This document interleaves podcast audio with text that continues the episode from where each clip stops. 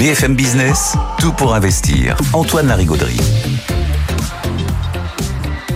Ce TPI, tout pour investir, euh, c'est l'heure de la dose d'économie. Nicolas Dose, bonjour. Bonjour. Ça, ouais, on a un problème avec les Non, micros devant et. euh, Oui, face. Oui, non, mais sur le côté. non, c'est idiot. Ouais, j'ai pas encore l'habitude. hein. On va vous raconter nos vies comme ça. Bon, bon, bon, bon, bon. Comment Oui. rendre le train Oui. plus abordable Alors ça, c'est de- à tous les repas de famille, on y a droit. Les prix du TGV, dégueulasse. Bon, le ministre délégué au transport, Clément Beaune, apporte des réponses sur France Info. Alors qu'est-ce qu'il dit exactement? Je me demande s'il faut l'appeler ministre des Transports ou président de la SNCF.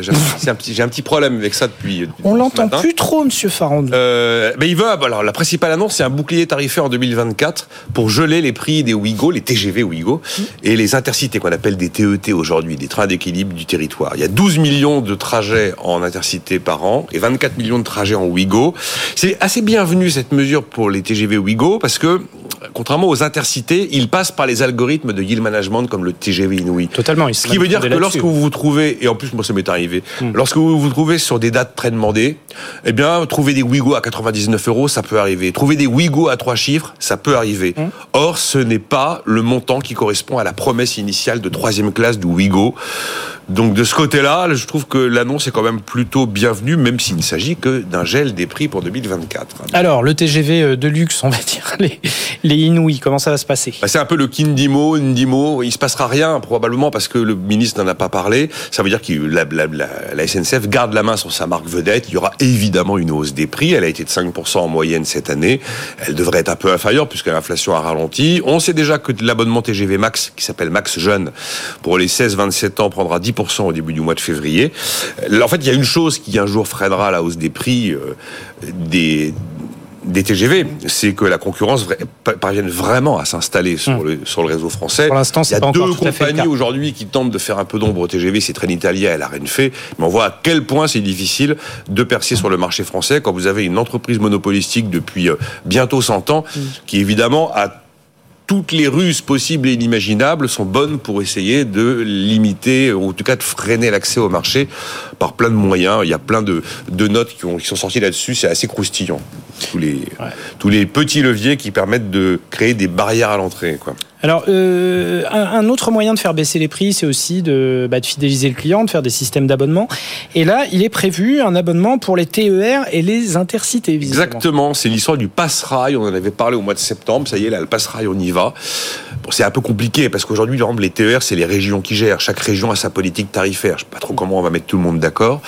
Et donc, il y aura un passe-rail à l'été 2024. Ça va être exactement en fait ce que font les Allemands aujourd'hui. Ils ont un pass mensuel qui permet d'avoir des trajets illimités euh, dans, dans l'ensemble du pays. Ce sera exactement la même chose en France. Et pour le prix de ce passe-rail mensuel, Clément Beaune dit qu'on tournera autour du prix de l'Allemagne, c'est-à-dire 49 euros par mois. Voilà. D'accord. Dernière annonce euh, sur les cartes d'abonnement, les cartes avantages. Oui, ça c'est très bien aussi. J'ai euh, les, vous savez, ces, ces cartes avantages, elles vous accordent des prix plafonds qui ne peuvent Ouais. pas être euh, dépassés. 60, euh, 49 euros pour un trajet de moins d'une heure et demie, c'est un quart des trajets.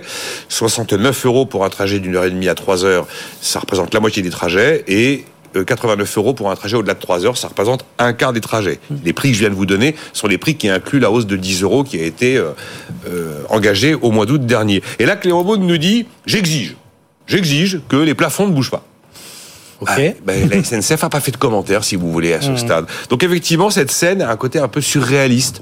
C'est-à-dire que euh, on- il y a une confusion entre le rôle de l'État et le rôle d'une entreprise, euh, si, même totalement possédée par l'État. C'est ça Et là, on a un Clément Beaune qui devient, qui de ministre devient euh, président de la SNCF, parle à la place de la SNCF, avec en plus plusieurs lièvres à la fois, la volonté d'aller trouver des mesures de pouvoir d'achat, puis en même temps la volonté d'espérer de la SNCF qu'elle fasse des résultats pour financer les investissements. Enfin, Asterès, le cabinet Asterès a fait une estimation dans la journée d'hier. Euh, ces annonces de Clément Beaune, ce sont 125 millions d'euros de manque à gagner pour 2024. Bien falloir les trouver quelque part.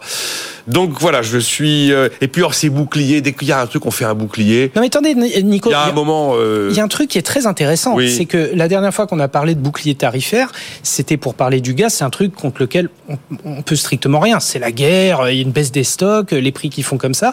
Là, on a l'impression que les tarifs de train, c'est un truc qu'on on maîtrise absolument pas, qui nous arrive dans la tête comme une catastrophe ou comme une bénédiction, ça dépend du sens, mais euh, plutôt comme une malédiction, on va dire. Et la SNCF, c'est une catastrophe naturelle. Enfin, Ah bah, c'est pas une entreprise normale, hein, la SNCF. On est bien d'accord. entreprise qui est ultra subventionnée, ça on le sait. Il y a FIPECO en a fait une note d'actualité tout récemment en disant qu'on était quand même toutes sont subventionnées dans tous les pays, Mm. mais la nôtre elle est nettement plus subventionnée que les autres. C'est quand même une- l'une des seules entreprises qui a pu vivre soit en, en fonds propres négatifs pendant pas mal Mm. d'années, c'est quand même absolument merveilleux. Euh, mais là Clément Beaune il fait de la politique, il fait pas. euh, c'est le problème de ces entreprises totalement contrôlées par l'État. Où finalement, on, on- les intérêts de l'entreprise ne sont pas les intérêts de l'actionnaire principal. Alors, vous avez des intérêts divergents. Quand vous avez des intérêts divergents et que vous utilisez une entreprise comme la SNCF pour faire politiquement de l'aménagement du territoire, et de l'autre côté, vous essayez d'en faire une entreprise commerciale qui va dégager de la- des résultats pour pouvoir investir dans, de- dans le réseau, euh, quand on court deux lièvres à la fois, généralement, on n'en attrape aucun. C'est un peu, c'est- assez problématique. Et ça, ça s'observe également. Allez, reprenez le bras de fer EDF Matignon, c'est pareil. Vous aviez une entreprise qui se voulait être une entreprise marchande, et finalement un, un gouvernement qui détenant 100% du capital considère que euh, ben, c'est presque une entreprise de solidarité et de redistribution. Vous pouvez pas gérer comme ça du business, c'est pas possible. Surtout vu la taille de ces entreprises qui sont dans des marchés quand même concurrentiels. Nicolas Dose, merci beaucoup. On vous retrouve demain. Euh, Bah non, lundi. Je suis bête. Lundi. Ouais, Voilà. voilà. Oui. On va essayer de s'arrêter quand même pour prendre notre souffle ce week-end. Merci Nicolas.